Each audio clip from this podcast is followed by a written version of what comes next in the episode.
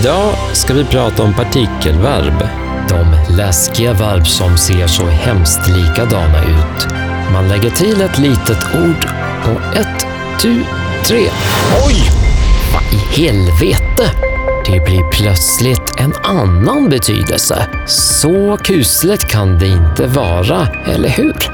Tyvärr, min lilla vän, sätter dina värsta. I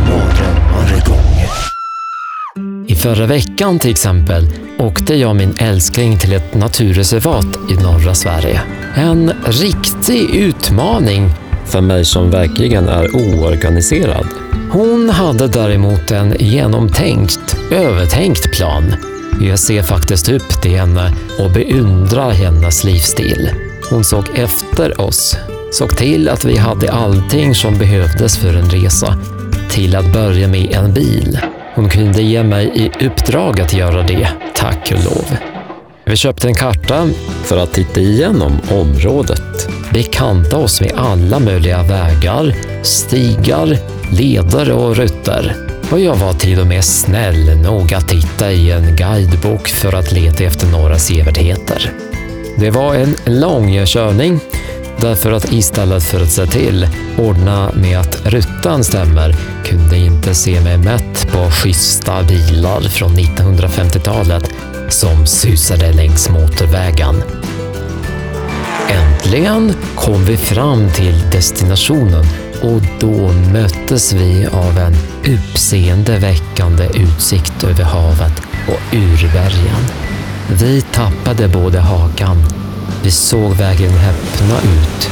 En rik, vild, orörd natur. Vi kunde inte ha ögonen från det, titta på något annat. Inte ens myggan som vimlade omkring oss och som verkligen såg fram emot att få tag i oss kunde förstöra den märkliga stämningen. Vi irade genom skogen och såg upp, aktade oss för att snava över trädrötter, stenar och vilsegångna troll. Plötsligt började ösregnet. Nämen, förstås. Den enda sak som vi glömde att kolla upp, att kontrollera, var vädret. Fast eh, vem bryr sig? Vädret förändras väl hela tiden. Ingen överraskning att vi med ens blev dyblöta. Min käraste älskling började mm, vad ska jag säga, uppmana mig att återvända eftersom hon eh, råkade trampa i någon slags smuts efter en snorig tomte. Se dig för. Var försiktig, sa jag. Mosa inte tomtar. De är på listan över utrotningshotade arter i Sverige, tillade jag. Lyckligtvis fick vi se en liten ruskig koja i fjärran. Ser man på. Oj då, vilken lyxig boning! Där kan vi se regnovädret an.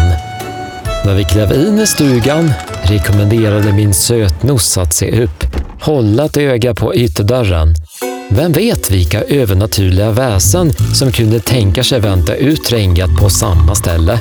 Efter ett tag upptäckte jag att min käraste ögonsten började darra av kylan.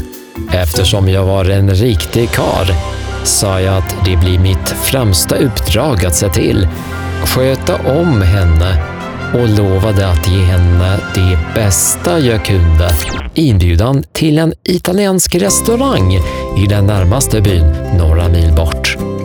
Hon blev omedelbart glad och kilade och pilade iväg i den riktningen. Vilket äventyr genom skogen. Vilket äventyr genom språket mumlade vi vi med en otänkbar hastighet stoppade i oss pizzor.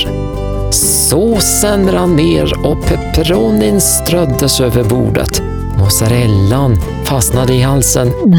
Oj, jag märker att snålvattnet rinner på er. Inga problem. Nästa gång delar jag med mig av ett recept till er.